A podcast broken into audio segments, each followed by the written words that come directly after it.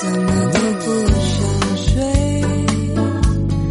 天特别亮也特别的黑，当我深深的呼吸。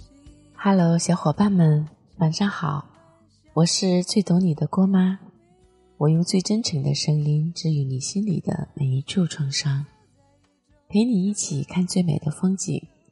搜索微信公众号“双妈网”，关注郭妈在那里，每天跟你说晚安。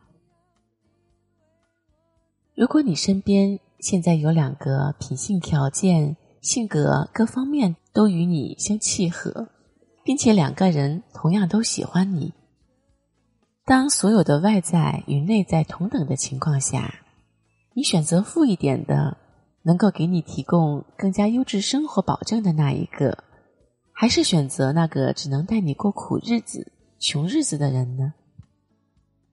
我想，所有的女生都会选那个能给自己提供优质生活的人吧。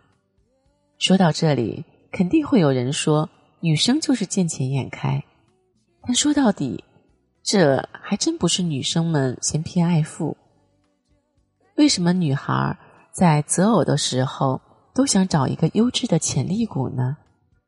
其实啊，不是说他们要多大富大贵，而是说他最起码要让自己脱贫，不仅拥有足够的经济条件来养活自己，还拥有养活他心爱之人的能力。在一同面对家人的时候，他可以理直气壮的站出来，告诉女孩的父母：“我能给他们的女儿带来富足安稳的生活。”而不是说我会努力赚钱，结果最后还要带着他跟你一起吃苦。脱贫不是拜金，搁在女孩身上一样适用。经济独立是一个女孩面对一切困境的底气。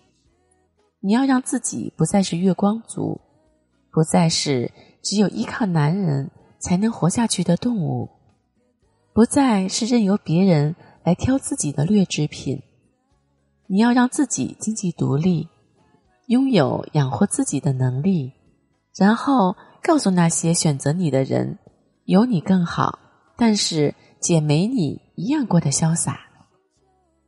优秀是为了让自己的选择更加自由，你要相信，优秀的女子会有更优秀的男子趋之若鹜。再贵的男子都有更贵的女子敢要，势均力敌这个词用在他们身上是多匹配呀！你越是优秀，就越是想爱就能爱，想嫁就能嫁。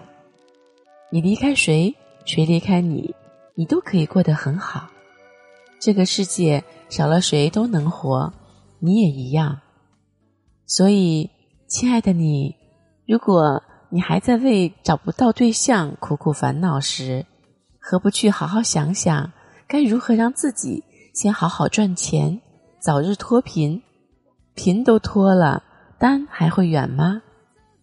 或者在你脱贫的路上，他就赶着南关马车前来找你啦，陪你走过千山万水，说你想听的故事。